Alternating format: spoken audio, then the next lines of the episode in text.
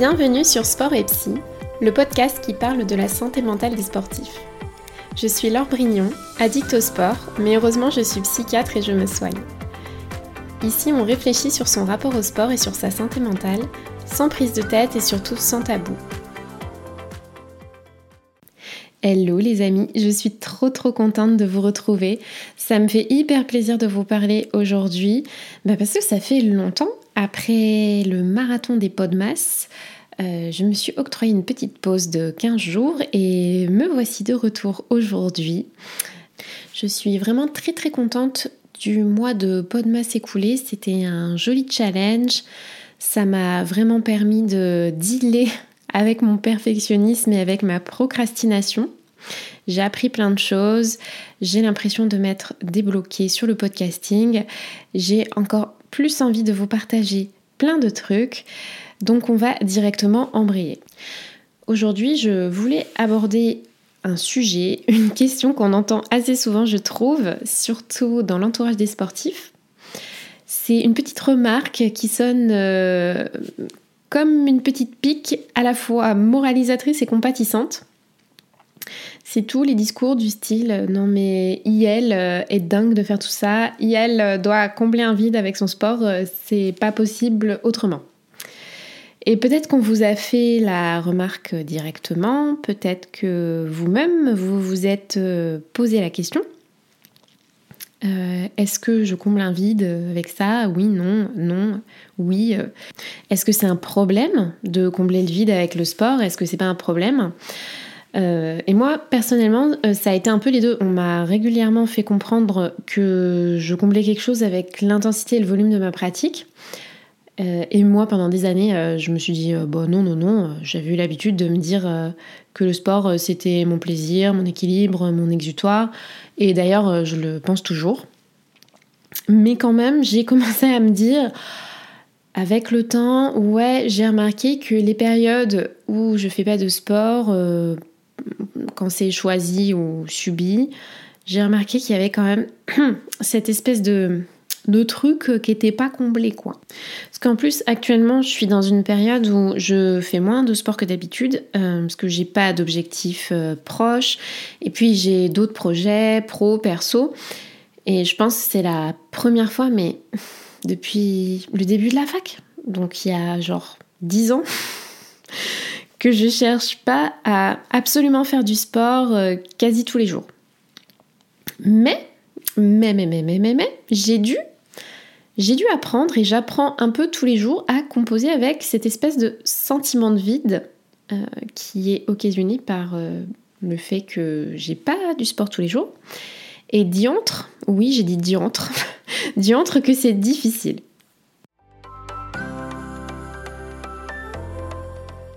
Mais le vide, c'est quoi en fait? Le vide, c'est quand on sent que sans sport, on trouve difficilement un sens à ses journées. Euh, le vide, c'est quand sans sport, on s'ennuie, très souvent, trop souvent. Ou c'est aussi tout ce que le sport permet d'oublier et de mettre un voile sur les problèmes du quotidien. Quand on n'a plus le sport, il y a un vide qui laisse beaucoup plus de place euh, à ce qu'on n'a pas envie d'avoir dans notre quotidien. Et le vide, c'est aussi ce qu'on peut ressentir quand, en fait, sans sport, on se sent pas complètement, complètement vivant, ou quelque part le sport nous permet de nous sentir euh, bah, vraiment vivre, que le sport nous permet euh, d'avoir ce sentiment de connexion avec l'extérieur, avec le monde, avec les autres. Et que sans ça, en fait, euh, la sensation de connexion au monde, la sensation de connexion aux autres et même euh, la sensation d'exister pleinement, d'être pleinement nous-mêmes, euh, elle est complètement différente.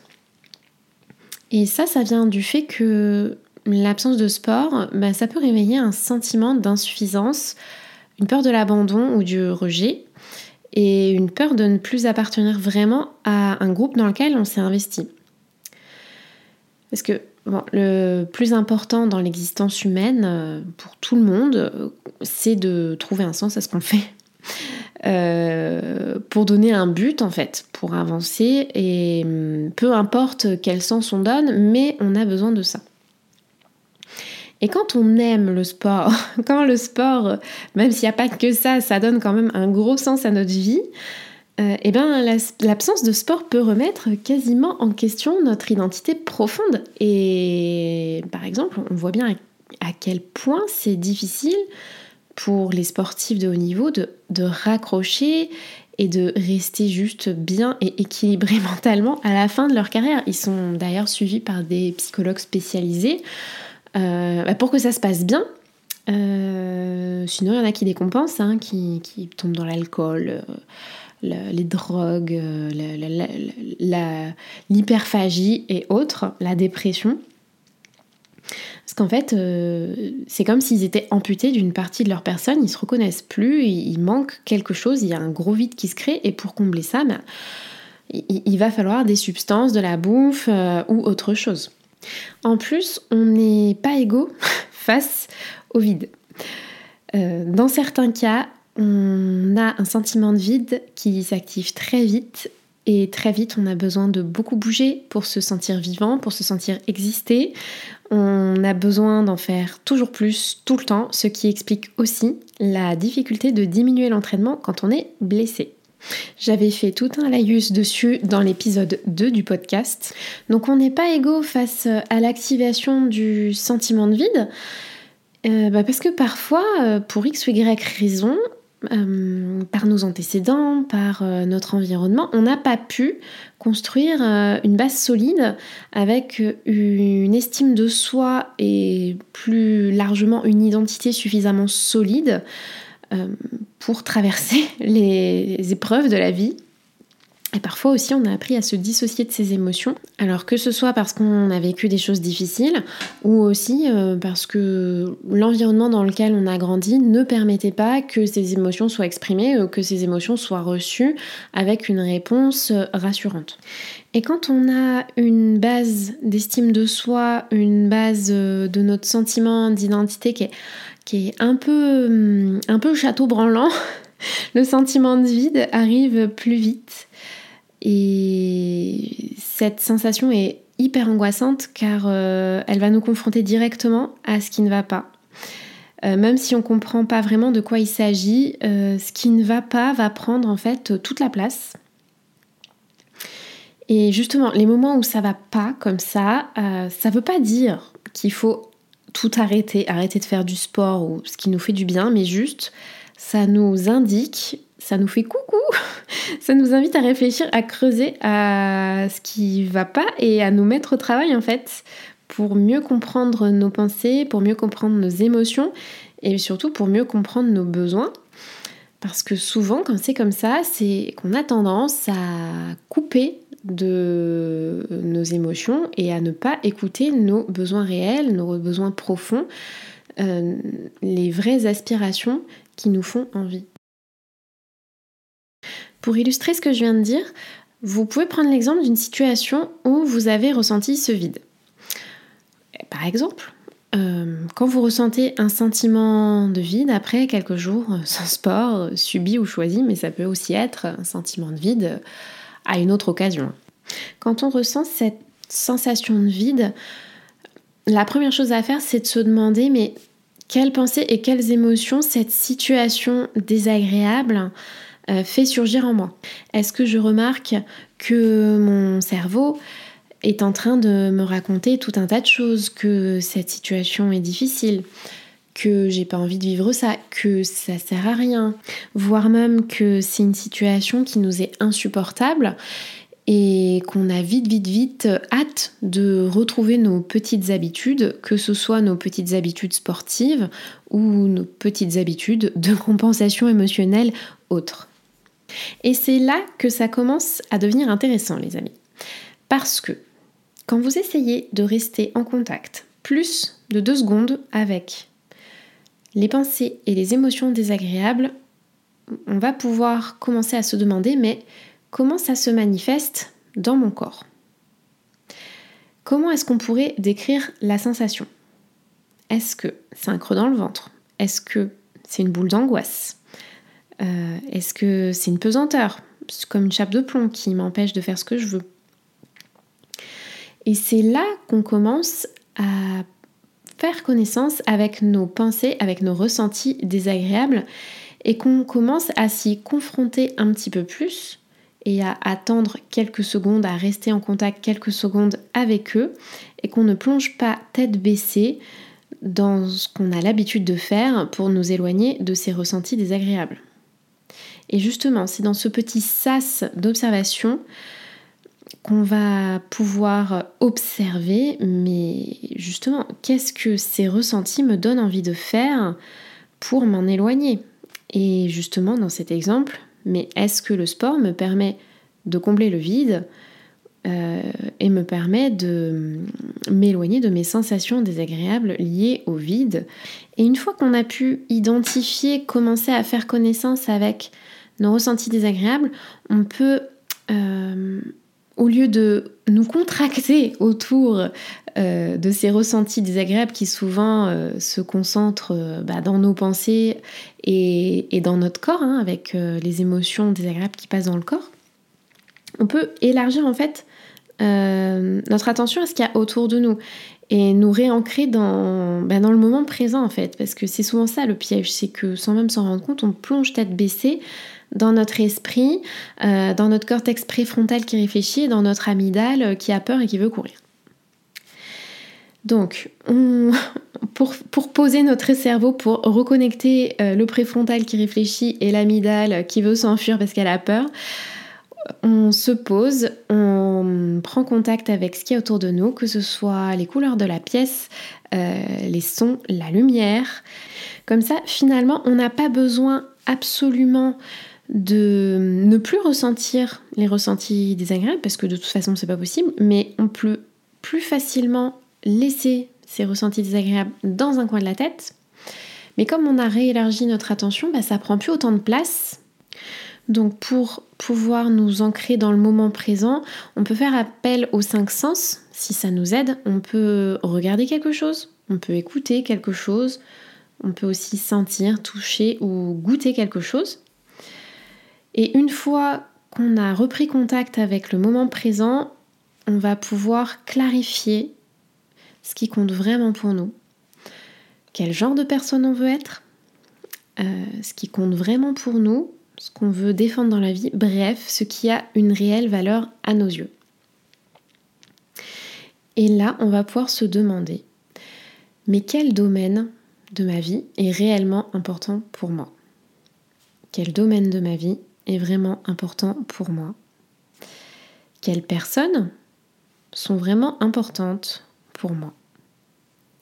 Quelles personnes sont vraiment importantes pour moi?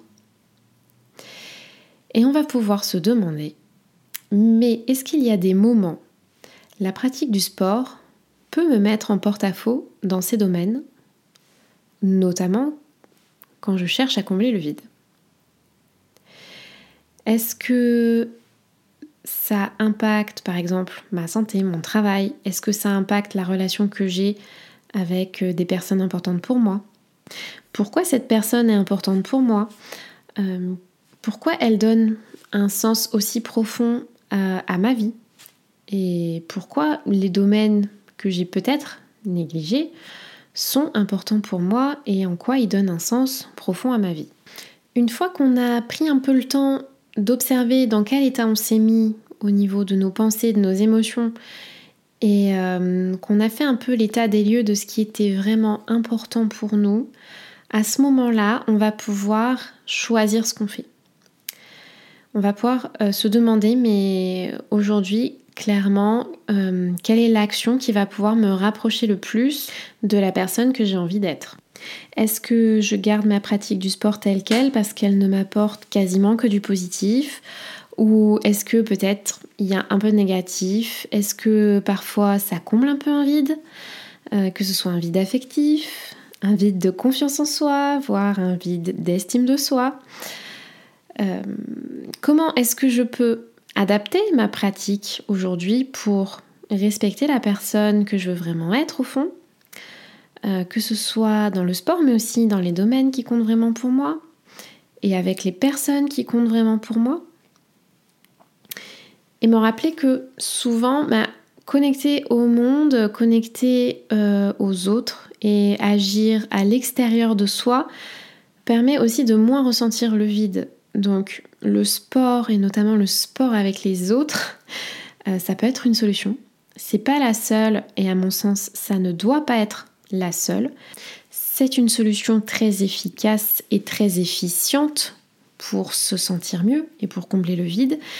Mais on peut aussi combler le vide autrement en investissant les autres domaines de notre vie, que ce soit le travail, la famille, les autres loisirs, la spiritualité, la créativité, bref, ce que vous voulez, en investissant aussi les autres domaines de façon à être aligné avec euh, ses valeurs, ses valeurs profondes, c'est-à-dire la personne qu'on veut vraiment être, la personne qu'on veut vraiment être dans les accomplissements et la performance, certes, mais pas que. Il faut pouvoir euh, dealer et apprendre à équilibrer entre la performance et la personne qu'on veut être à travers les accomplissements, mais aussi la personne qu'on veut être à l'intérieur, avec notre famille, avec nos amis, ce qu'on va laisser après nous, mais surtout la personne qu'on veut être pour nous, la personne qu'on veut être pour prendre soin de nous par nous-mêmes.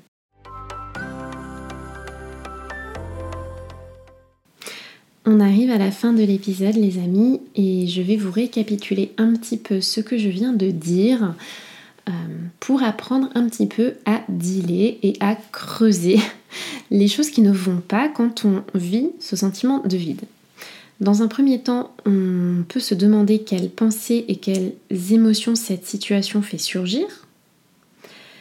Dans un deuxième temps, on essaye de rester en contact plus de deux secondes avec ses pensées et ses émotions désagréables.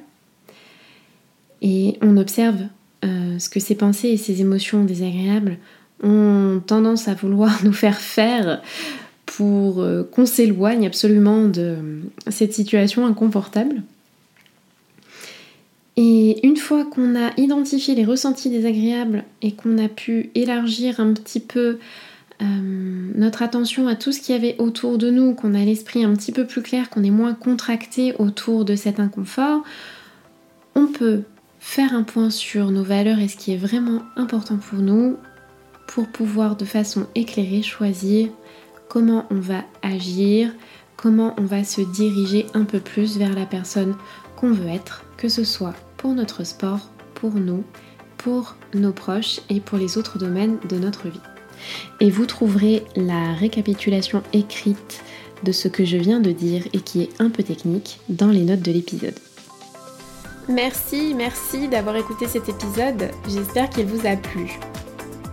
Je vous propose de prendre une ou deux respirations conscientes et de laisser de l'espace à ce que vous venez d'entendre. Si vous avez encore un peu de motivation, vous pouvez prendre quelques secondes pour voir les pensées et les ressentis qui vous viennent et notez dans un coin une chose importante que vous retenez pour vous dans cet épisode. Je vous laisse décanter avec ça les amis. N'hésitez pas à partager cet épisode à quelqu'un qui en aurait besoin, à vous abonner, à me couvrir d'étoiles sur votre application de podcast et à me rejoindre sur Instagram at doclorette. Je vous dis à très vite pour papoter de sport et de santé mentale. Bye tout le monde